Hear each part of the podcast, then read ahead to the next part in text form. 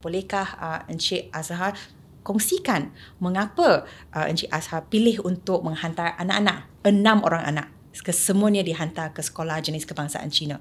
Apa sebabnya dan apakah faktor-faktor yang mendorong anda untuk menghantar semua anak ke sekolah Cina? Okey, uh, terima kasih kerana menjemput saya di peringkat awal saya dan uh, isteri saya berpendapat yang uh, kita tidak boleh memastikan anak kita ni cerdik ke pandai ke pemikiran yang baik ke fizikal yang baik ke. Jadi kita tidak boleh menjamin apa-apa untuk mereka. Cuma apa yang saya buat saya menghantar kepada ke sekolah uh, aliran uh, Cina adalah untuk uh, memberi uh, tambahan bahasa selain pada bahasa Inggeris. Itu peringkat awal uh, saya punya uh, prinsip saya lah yeah. uh, tujuan hantar tu dan saya nak anak saya bergaul dengan semua orang uh, hmm. bukan uh, surrounded dengan uh, bahasa Melayu saja dan uh, bahasa India, Cina dan uh, dan terbukti sehingga hari ini kalau uh, kita buat birthday party anak-anak saya kalau dekat rumah je kawan-kawan ni kadang-kadang tu semua satu Malaysia ada. Ah macam-macam ni. Tapi uh, yeah dia orang berbahasa Mandarin lah. Ah. Ah, sama-sama dia orang ni India, Cina apa semua. Jadi uh, berbalik pada soalan tadi, pada peringkat awal tu tujuan saya itu untuk uh, mendapat kelebihan berbahasa selain pada bahasa uh, Melayu dan bahasa Inggeris. Dan uh, setidak-tidaknya uh, memberi peluang untuk uh, anak-anak saya di masa akan datang uh, di segi pekerjaan, uh, pergaulan dan peluang-peluang yang lebih uh, terbuka lah. Bahasa Inggeris ada, eh, Mandarin ada dan bahasa Melayu ada. Dan uh, anak yang paling uh, bongsu tu uh, sekarang umur berapa? Masih uh, bersekolah? Masih bersekolah. Di sekolah uh, rendah? Uh, ni kindergarten. Kindergarten. Oh, uh. wow. It's a huge gap. Huh? Uh. Setakat ini, Encik Azhar rasa um, keputusan ini adakah betul ke ataupun mungkin ada uh, rancangan untuk menghantar anak yang belum masuk sekolah rendah untuk ke, you know, ke sekolah yang lain selain daripada SJKC? Saya yang ter, yang anak yang last pun saya dah daftar sekolah. Dah daftar? Sekolah yang sama, dah daftar. Ah. Kindergarten pun saya dah dah hantar uh, berbahasa uh, Inggeris dan bahasa Mandarin. Ah, uh, basic. Wow. Jadi uh, sekarang ni umur 6 tahun pun dah boleh boleh kira-kira lah kan. Anak-anak saya semua semua macam tu. Uh, saya hantar uh, pertama sekali first saya hantar untuk uh, mahir bahasa Inggeris bila dia masuk sekolah Cina. Yeah. Uh, jadi tak adalah tak, tak boleh cakap sangat lah. Tapi uh, satu apa uh, yang agak sukar pada anak yang anak sulung. Hmm. Uh, memang susah. Hmm. Saya ingat lagi waktu tu saya duduk di Ceras. Ya. jiran dengan satu Cina lah. Anak saya perempuan, uh, ya. kakak kakak dia ni uh, perempuan. Jadi bila nak nak ulang kaji pelajaran, saya definitely kita tak tahulah kan. Uh-uh. Jadi pergi rumah sebelah dekat pagar tu dia tanya lanti tu ni apa ni apa apa semua. Uh, anak sulung tu yang sedikit payah lah. Bila masuk anak kedua jadi mudah. Dia ada hmm. kakak dia dan ya. seterusnya lah. Anak sulung tu umur berapa? 27. 27. Wow, jadi dah 20 tahun lah hmm. sejak uh, hari pertama anak masuk yeah, sekolah betul. Cina. Nah Daniel, ni ni 觉得我用中文来跟你对话吧，好不好？我们强迫强迫啦，我们的还有国语。嗯，我想了解，就是当你去到呃这个华小的环境的时候，其实你有没有感觉说，因为同班同学啊，很多都是非穆斯林，对吗？都是有族的同学。对。你是不是唯一的啊啊马来马来学生？在我的班那边就差不多有四五个人咯，就是马来人，有比较少印度印度人，但大多数都是华人咯。但是你感觉到，当你去到这样子的班上，因为大部分都是有族的同学，你会感觉说自己不能够融入他们一起学习的环境吗？没有，应该是没有问题，因为在讲是小学，呃，mathematic 就有华语，science 有华语，但是到中学我觉得是一模一样，好像 SMK，但是有 add on 华文，啊，就应该没有问题啊，在那边。那你觉得学了这个更加多的这个语言，比如说中文，因为你去的是华小。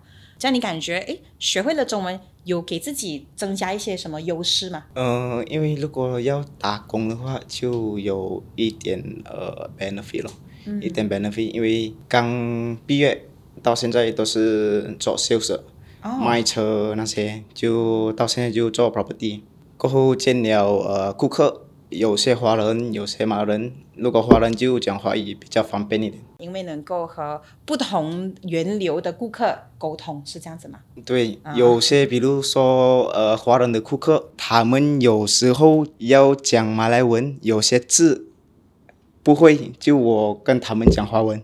啊啊，你还可以协助翻译嘞，对对 bahasa. Hmm, okay. So itu satu kelebihan lah saya nampak.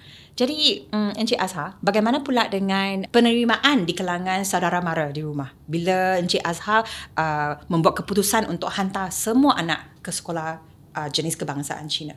Saya asal dari kampung lah. Saya first generation lah. My family, uh, kita datang daripada Pahang lah. Ah. Eh, pengheng eh. Pengheng jauh. Ah, Jadi uh, bagi kita satu benda yang agak pelik lah. Uh, daripada family saya mm. uh, ada uh, tidak mencadangkan, tidak menggalakkan bila saya ada yang tidak mencadangkan. Uh, sebab oh, uh, okay. pada pemikiran dia orang tu mungkin di segi uh, sebab kita kampung uh, kalau uh, di kampung tu tak ada orang Melayu sekolah Cina mm. uh, which uh, di Kuala Kerau tu ada tapi agak jauh. Hmm. Cuma pemikiran dia mungkinlah dari segi makan ke apa ke. Tapi anak saya yang sulung tu uh, memang hari-hari kita masak. Hmm. Uh, kita bawa bekal untuk dia hari-hari. Oh. Uh, first okay. di sekolah dekat uh, Cungkuok uh, dekat uh, Lok Yu. Oh, uh, lepas tu baru saya pindah saya dah pindah ke sini saya tukar Chonghua lah.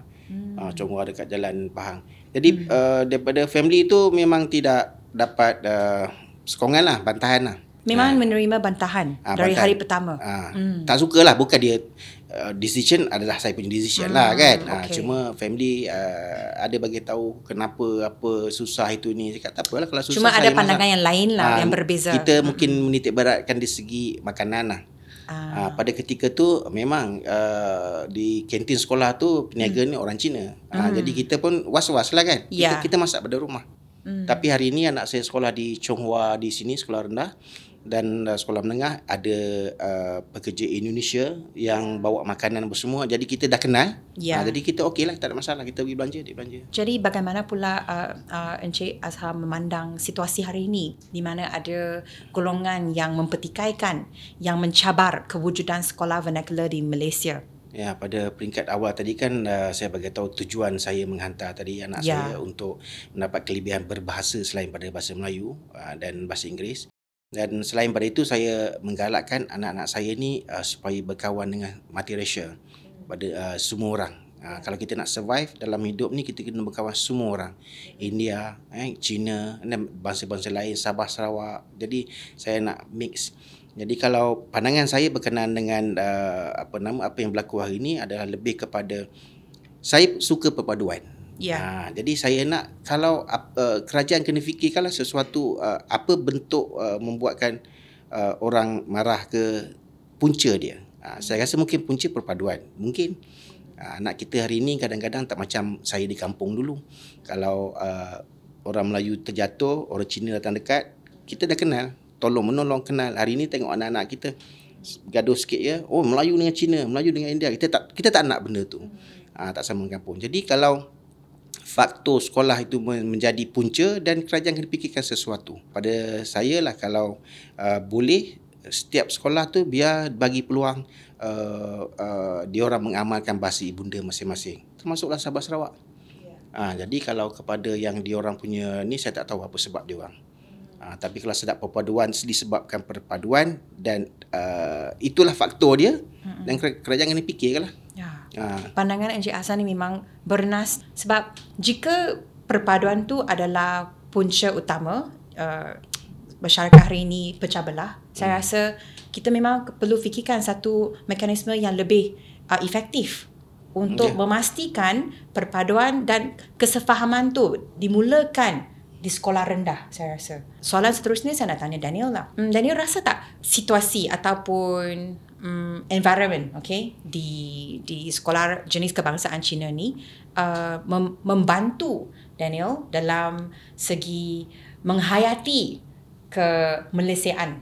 Uh, first mungkin sebab daripada segi lain bangsa dan diorang tak mungkin daripada pandangan yang antara kawan sebab saya Malay uh, then uh, surrounding also Malay dan actually daripada sekolah rendah dan majority bila like Chinese people dia grow up uh, cakap bahasa Cina. Bila yeah. dia nak connect dengan kita dan kita nak connect dengan dia, for the first time tu dia macam uh, susah. Sebab dia 习惯讲中文 then 我习惯讲马来文。Yeah. So the culture and the the communication untuk connect tu uh, lain susah. Then after masuk uh, sekolah menengah, yeah. Zhongxue, saya rasa macam usual lah. Me as a Malay, dan berkawan uh, dengan Chinese. Yeah. Saya pergi mana-mana bekerja, berkawan semua, saya speak Chinese dan saya rasa macam dia orang dah nampak saya as a Chinese in person. So dia agak berbeza tau sebab you Malay dan saya ada kawan Malay mm-hmm. jumpa dengan uh, kawan Chinese. Yeah. Dia cakap bahasa Malay. Yeah. Dan dia orang punya vibes yeah. uh, untuk cakap dengan Malay tu lain. Okay. Dan bila saya bercakap bahasa Cina uh-huh. dan dia orang punya vibes bercakap dengan saya tu lain. Lebih baik, lebih positif? Macam lebih, mana? yes, ya. lebih baik, lebih positif. Hmm, bagaimana pula dengan Encik Azhar? Adakah Encik rasa sekolah vernacular ini merosakkan hubungan etnik dan perpaduan di negara Malaysia? Saya terlintas dekat TikTok saya baru-baru ni. Uh, ada pernah pengusi gerakan di apa nama Tengganu. Ya. Langsung tak boleh cakap Melayu. Hmm. Uh, jadi pandangan orang Melayu, ya. You orang Malaysia ke? Mm. Ha, dia mungkin macam tu. Mm. Dan mungkin sebaliknya pun sama. Jadi uh, macam mana kita nak dapatkan macam uh, Anthony Lok cakap macam apa nama Wika Siong cakap kan fasih tau sebab semua orang sekolah sekolah aliran sama walaupun sekolah Cina tapi ada bahasa Melayu Betul. itu bahasa kita tau bahasa negara tau macam yeah. Indonesia macam Thailand tapi selebih itu kita ada bahasa ibunda so boleh cakap. Macam Melayu di uh, di Thailand. Dia sama-sama ni dia orang dia orang cakap bahasa Melayu uh, Kelantan lah. tapi yeah. dia pengurusan apa semua dia orang cakap Thailand. Uh, so saya rasa lah mungkin faktor tu membuatkan kita renggang? Mungkin? Tak tahu uh, macam mana kita nak dapatkan benda tu balik kan maksudnya jika kita dapat menguapkan lagi penguasaan bahasa kebangsaan hmm. itu dapat uh, menyelesaikan masalah yang dimaksudkan tadi ya sebab hmm. macam dia bagi tahu tadi anak saya bagi tahu dia hmm. bila dengan orang Cina ya. kawan dia tu Cina ya. dia nak cakap Melayu dia macam segan takut salah cakap ke kan ha, tapi Ha-ha. bila dia tahu boleh cakap ni dan kawan dia cakap dia, dia rasa selesa tau dia nak bercerita pun selesa kita mungkin mungkin negara kita ni bahasa lah kot mungkin. Uh, jadi kadang-kadang kita bila nak cakap tu kada uh, dia tak ada hormat satu sama lain. Dia macam mana kita nak nak ni? It, kalau boleh di sekolah kebangsaan ataupun sekolah mana-mana bagi peluang uh, bangsa lain ataupun uh, kaum lain di Malaysia ni mengamalkan bahasa ibunda. Uh, jadi setidak-tidaknya ada kawan dia tahu bahasa ibunda dia sikit ini tahu sikit. Jadi hmm. Uh, mungkin di sekolah kebangsaan ke ada bahasa Mandarin ke Mm-mm. Tamil ke kan? Yeah. ha jadi mungkin mengeratkan lagi. Sebab kalau budak sekolah uh, Cina India saya tak tahu. Tamil saya tak tahu. Sebab dia pergi pada sekolah private. Sekolah private totally dia takkan bercakap bahasa Melayu. Dan selepas pada tu dia dia tak boleh nak berkomunikasi bahasa Melayu.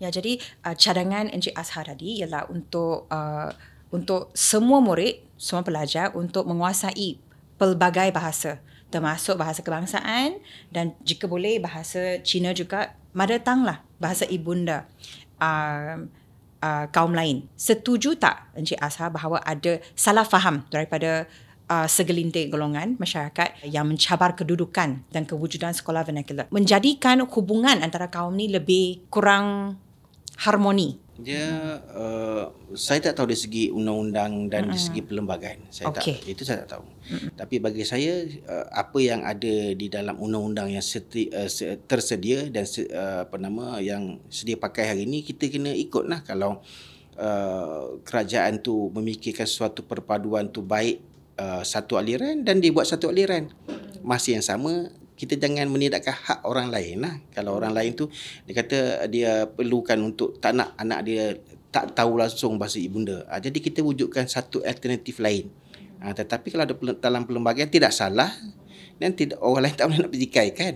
Contohnya dalam perlembagaan uh, Tamil boleh diadakan di Malaysia uh, sekolah uh, Mandarin jenis kebahasaan Cina boleh. Jadi orang lain tak boleh nak petikai kan. Itu hak yang dah nenek moyang kita dah pilih dulu, dah tentukan mm-hmm. dulu. Ya. Ha, jadi saya rasa bukan faktor utama jugalah. Mm-hmm. Saya rasa banyak yang dia orang tekankan ni sekolah private dah saya rasa kot. Mm. Sekolah rendah tak ada masalah saya. Mm. Sekolah menengah pun tak ada masalah sebab yeah. uh, sekolah menengah uh, mata pelajaran dia semua sama. Mm. Cuma ada tambahan bahasa bahasa Mandarin je. Ah uh, Daniel, bila bersekolah di uh, sekolah jenis kebangsaan Cina ni, ada tak uh, Daniel rasa sebab uh, di kalangan uh, pelajar dalam kelas yang sama tu ataupun kebanyakan tu ialah um, orang Cina, adakah Daniel rasa ini mempengaruhi pegangan kepada agama? Hmm, sebab bagi saya sekolah Chinese daripada sekolah rendah SJKC dan SMJK bila Chinese mm-hmm. atau uh, Indian yeah. dia kelas uh, pendidikan moral mm. dan kita akan pergi ke kelas agama. Mm. Dan kita akan memang spesifik dan digalakkan untuk ke pendidikan agama daripada sekolah rendah sampai sekolah menengah.